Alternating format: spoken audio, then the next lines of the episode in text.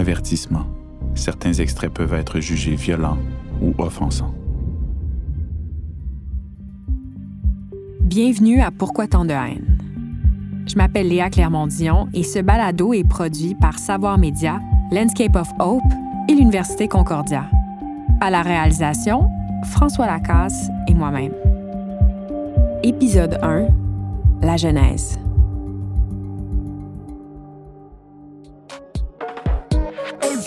Why are all women so stupid? Ça sera toujours plus facile pour une féministe homosexuelle de cracher sa haine de l'homme, puisque par définition, elle ne le suce pas. Know your role and shut your mouth. Salut, je m'appelle Léa Clermont-Dion, j'ai 31 ans. Depuis les dix dernières années, j'épluche le web. J'analyse les discours haineux. Les discours haineux antiféministes particulièrement. J'en ai fait une thèse de doctorat en sciences politiques. J'ai aussi co-réalisé un film, Je vous salue salope, avec Guylaine Marois, qui porte sur la misogynie en ligne. Je vais être franche avec vous. Il y a des moments où j'ai voulu tout abandonner, où j'étais écœurée de cette haine. J'ai donc décidé de faire un postdoctorat avec le professeur Vivek Venkatesh, co-titulaire de la chaire UNESCO de la prévention de la violence et de la radicalisation à l'Université Concordia de faire un balado pour comprendre comment, malgré la haine, le web peut être un outil d'empowerment pour reprendre son pouvoir. Je vous propose Pourquoi tant de haine? On est tous des êtres subjectifs. Je crois pas tellement à l'objectivité, même si on la prétend dans le domaine journalistique ou universitaire. Je comprends, il faut rester le plus neutre possible. Mais comme dirait Pierre Bourdieu, on a tous nos histoires, nos parcours et notre habitus, c'est-à-dire nos racines qui teintent nos perspectives. Si je me suis intéressée à la haine, c'est que dès la petite enfance, j'ai été interpellée, dérangée, choquée par les injustices que je voyais dans la cour d'école. Ça me mettait vraiment hors de moi de voir des enfants piétiner d'autres enfants, humilier ceux qui étaient plus faibles. J'étais le genre de fille qui dénonçait ça. Je suis pas fière, mais j'avais aussi en moi de la colère et j'ai aussi méprisé d'autres personnes. Je pense que c'est normal. On réalise finalement que la haine, elle est partout et d'abord en nous-mêmes. La cour d'école, ça peut être extrêmement violent. C'est là qu'on retrouve les premiers balbutiements de l'hostilité et de la misogynie. Et ça s'empire au secondaire. J'ai rencontré Clara qui a accepté de me raconter son histoire. Je m'appelle Clara, je suis étudiante, puis je suis maman. J'étais euh, extravertie, très sociable, tout le temps plein d'amis. Euh, même dès mon très jeune âge, j'étais comme populaire à la garderie. C'est ce que je me rappelle. Mon rêve, quand j'étais très petite, c'était d'être vétérinaire ou docteur. Euh, ce qui est arrivé, en fait, c'est que moi, euh, à l'âge de 14 ans, j'avais une relation euh, via, via les réseaux sociaux avec un garçon de mon âge. Puis ça faisait déjà au moins un an qu'on communiquait ensemble sur MSN dans le temps. On avait, on se faisait, on appelait ça des shows, en fait, là. On se déshabillait devant notre webcam, mais c'était juste, moi je le faisais pour lui, lui il le faisait pour moi. Puis c'était pas vu par d'autres personnes. La première fois que c'est arrivé, en fait, la première fois que euh, je me suis déshabillée devant un webcam pour lui, euh, ça faisait plusieurs fois qu'il s'essayait, qu'il me le demandait de plein de façons. Puis cette fois-là, il m'avait dit Je te trouve super belle, mais pour te trouver belle à 100 il faut que je te voie à 100 puis, euh, puis moi, dans ma tête de fille de 13 ans, à ce moment-là, ça faisait beaucoup de sens. Fait que je l'ai faite. Puis par après, ben à chaque fois, il me demandait un petit peu plus, puis un petit peu plus. Puis donc, il y a une fois où il m'a dit que euh, sa, webcam était brisée. Puis euh, lui, en fait, il était avec euh, cinq ou six de ses amis. Donc, il était plusieurs derrière sa caméra.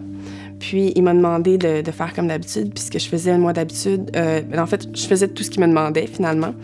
Mais c'est à quoi ça ressemblait, dans le fond, moi, je me masturbais devant ma webcam pour lui. Donc, on voyait vraiment tout. Puis, euh, c'est ça. Suite à ça, lui, ce qui est arrivé, c'est qu'un de ses amis, je pense quelques semaines plus tard, il m'a dit Hey, envoie-moi les photos de Clara. Euh, euh, je vais les montrer à quelqu'un ou quelque chose dans ce genre-là. Puis lui, sans trop se poser de questions, c'est ça. Il l'a envoyé à son ami. Puis cet ami-là l'a envoyé à quelqu'un d'autre. Puis là, soudainement, ça, ça, a explosé. Puis c'était partout. Puis donc, il était même pas à la même école que moi. Puis en, 24 heures, les photos ont fait euh, le tour des écoles de la Montérégie. Donc, euh, moi, je suis arrivée à l'école, tout le monde les avait. Partager une photo d'une personne nue ou dans une posture sexuelle, c'est de la distribution pornographique non consentante. Et c'est un crime. Ce n'est pas nécessairement alimenté par la haine des femmes, mais il y a quelque chose qui est sûr. Ce sont les femmes qui en sont les principales victimes et qui en payent le prix. J'ai été chanceuse, si on veut, ce matin-là, parce que euh, apparemment tout le monde m'attendait dans l'entrée de l'école avec des photos. Il y en avait qui les avaient imprimées. Il y en avait d'accrochées sur mon babillard dans ma classe. Donc, mon professeur les a vues. Puis, euh, euh, c'est ça. Moi, je suis arrivée en retard ce matin-là. Puis, j'avais un examen à reprendre. Donc, je suis allée tout de suite en salle d'examen. Je reprends mon examen. Puis, en salle d'examen, on n'a pas le droit de parler. Tout le monde me regarde, personne ne dit rien c'est une fille, euh, une fille qui était dans ma classe, qui, qui, qui, est arrivée, qui a rentré sa tête dans la salle d'examen, puis qui m'a demandé T'es-tu correct? Puis là, j'ai juste demandé Ben oui, pourquoi je serais pas correct? Puis elle me dit Ben, toute l'école a des photos de toi. Puis là, j'ai échappé mon crayon à terre, je me suis levée, j'ai commencé à pleurer. J'ai dit à, à, la surveillante Moi, il faut que je parte.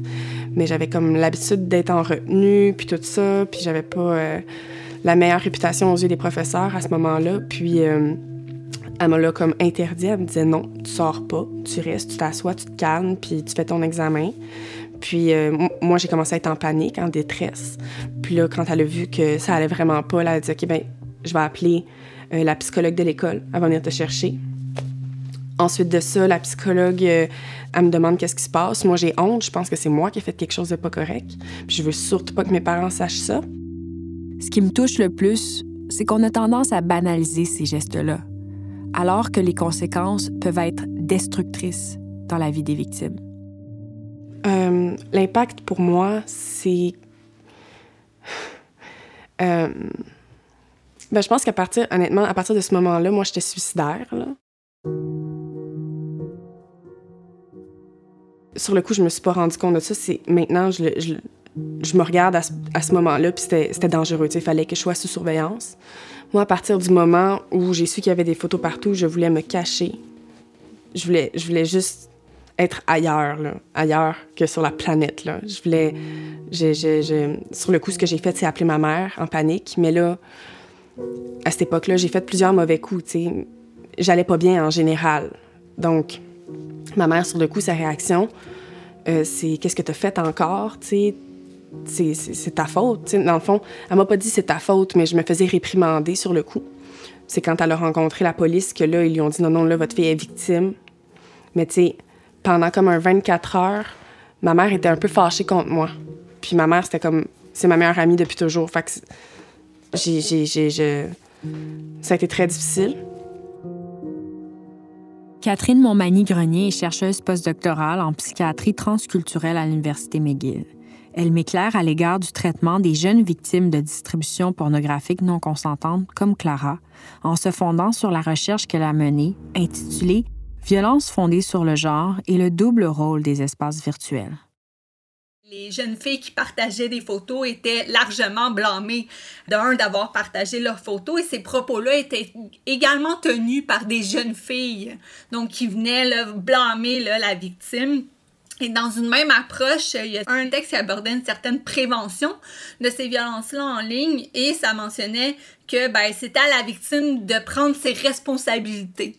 Donc, soit de ne pas mettre de photos de profil, soit de ne pas partager de photos intimes, etc. Euh, de, de peut-être changer d'utilisateur, de bloquer certains. Donc, vraiment de responsabiliser la victime. Puis, moi, ça me fait penser qu'on a ce même genre de discours dans l'espace réel, hein, de venir dire aux femmes que s'ils veulent occuper l'espace, ben, elles doivent prendre certaines précautions justement pour éviter certains types de violences. On pense tout à euh, justement la manière qu'on se déplace le soir, euh, la nuit, euh, etc., de prendre nos précautions. Donc, on a ce même discours-là pour les espaces virtuels, mais précisément pour les filles et les femmes. Les six mois qui ont suivi, j'ai été, euh, euh, en détresse psychologique, vraiment beaucoup. Euh, c'est comme si j'étais tout le temps, tout le temps sur le point de faire une crise d'hyperventilation, là, genre. J'étais tout le temps, tout le temps tellement pas bien. J'avais honte, j'avais honte de moi, j'avais honte de mon corps, j'avais honte, tu sais, j'avais honte de tout. L'année scolaire d'après commençait, puis pour moi, c'était, pour, ben pour tout le monde, c'était hors de question que je retourne à cette école-là.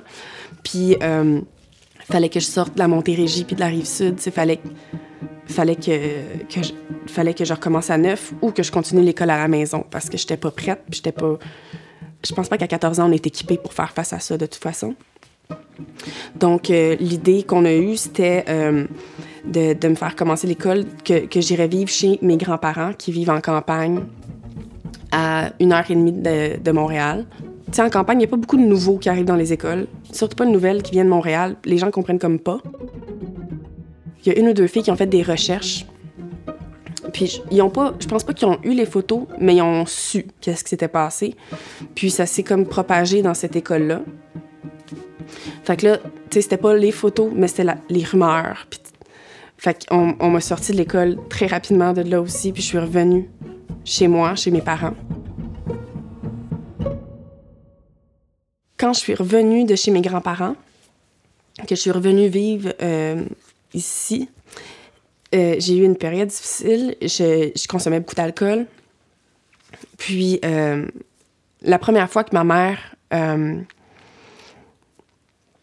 pense que ça faisait six ou huit mois à peu près, ma mère m'a demandé, tu sais, là, j'irai dormir chez mon chum. Est-ce que tu penses que c'est correct?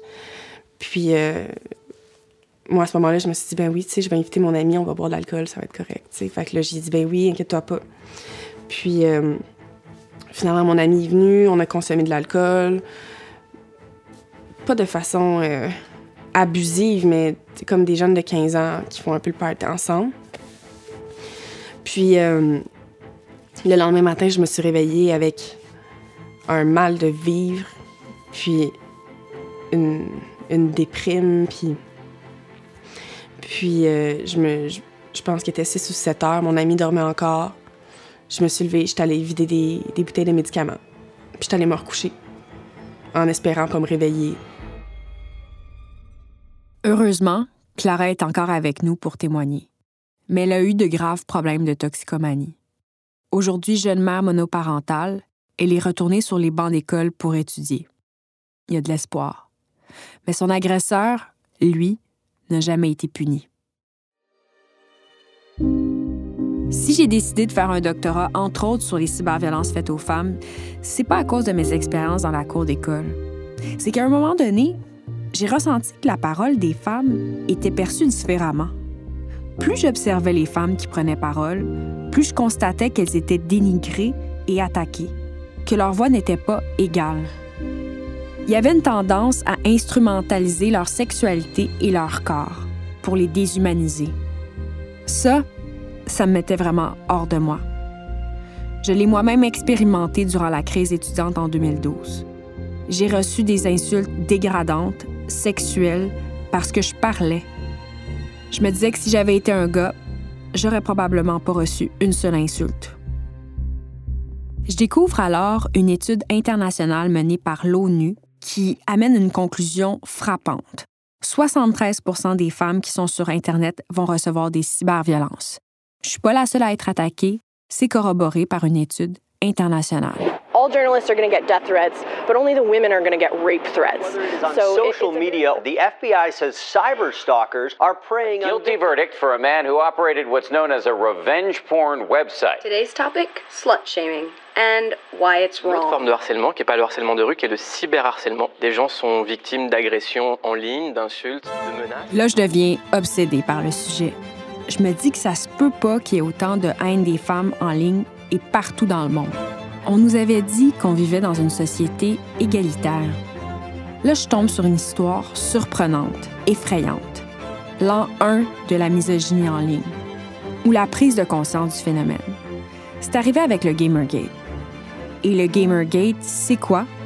C'est une série de polémiques qui tire ses origines de l'été 2014, alors que plusieurs développeuses du web ont été victimes de grandes campagnes massives de misogynie en ligne par d'autres gamers. L'une des cibles principales de ces attaques, c'est Anita Sarkeesian, une journaliste qui s'intéresse au sexisme dans les jeux vidéo. Et pour ça, elle a payé un prix très cher. Elle a reçu des milliers de commentaires haineux, des milliers de commentaires sexistes, des milliers de menaces de mort et des milliers de menaces de viol. Il y a même un jeu vidéo qui a été créé où on pouvait la tuer.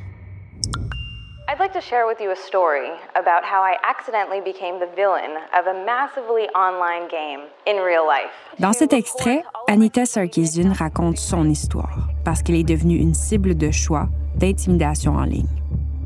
Pour moi, l'histoire du Gamergate est vraiment importante. Ce qui m'a le plus marqué, c'est que tellement de gens ont banalisé ce qu'ont vécu plusieurs développeuses du web. Ça nous démontre à quel point les réseaux sociaux peuvent être asociaux et que l'espace public est inégal, notamment pour certains groupes marginalisés. La chercheuse Catherine Montmagny-Grenier émet un portrait juste de la réalité. Et également, la littérature montre que les espaces virtuels peuvent être un accélérateur de violence. On voit qu'il y a deux grandes familles de violence, si je puis dire, qui touchent principalement les femmes et les filles et également les communautés LGBTQ. Donc, tout ce qui est violence à connotation sexuelle. Donc, ici, là, très rapidement, on va avoir euh, bon, le cyberharcèlement, on va avoir l'objectivation ou la sexualisation du corps.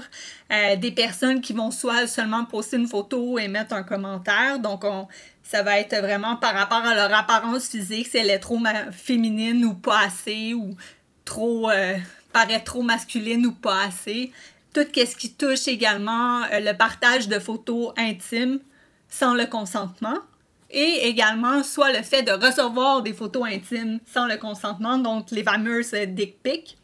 Et de l'autre côté, il y a tout ce qui est par rapport aux violences conjugales. Donc ici, dans le fond, euh, les espaces virtuels ou plutôt la technologie là, euh, qui vient reproduire les espaces virtuels. Donc on peut penser au téléphone intelligent et également les applications de géolocalisation ou encore les, les applications là, de communication, soit euh, pour s'écrire, s'envoyer des textos ou même les applications de rencontres, quoi que ce soit. Donc, l'espace virtuel ici va être euh, utilisé comme un instrument, si on veut, pour exprimer encore plus euh, de la violence conjugale. Puis ici, ça va être plus sous la forme de coercition là, ou de surveillance.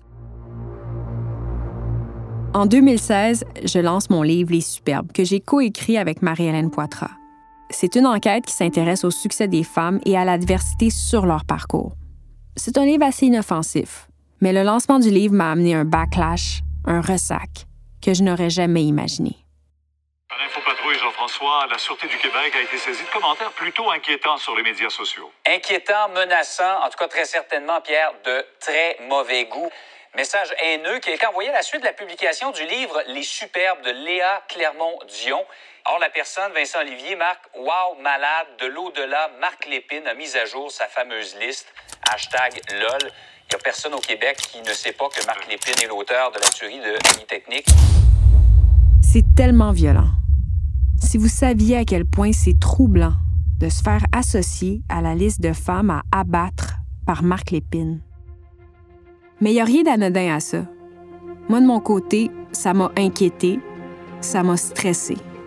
Ça m'a troublé de voir que cet individu disait des atrocités sur les femmes et postait des photos d'enfants pendus sur les réseaux sociaux en taguant mon nom.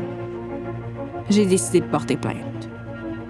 Quand je suis arrivée au poste de police, je me suis pas sentie écoutée, prise au sérieux. J'ai senti qu'on banalisait ce que je vivais parce que c'était en ligne. Mais ma peur, elle, était bien réel. Prochain épisode de Pourquoi tant de haine? La meute. Ce balado est produit par Savoir Média, Landscape of Hope et l'Université Concordia en partenariat avec le gouvernement du Québec. Idée originale, animation, recherche et scénario, Léa Clermont-Dion. Co-réalisation, François Lacasse et Léa Clermont-Dion. Prise de son, habillage sonore et mixage, Maxime Brunet, Angus Tarnavski et François Lacasse. Musique originale, Antoine Rochette. J'aimerais remercier les professeurs Vivek Venkatesh et Owen Chapman d'avoir cru au projet et pour l'accompagnement. Responsable de la production originale, Dominique Joly. Direction générale et production exécutive, Marie-Josée Lestage.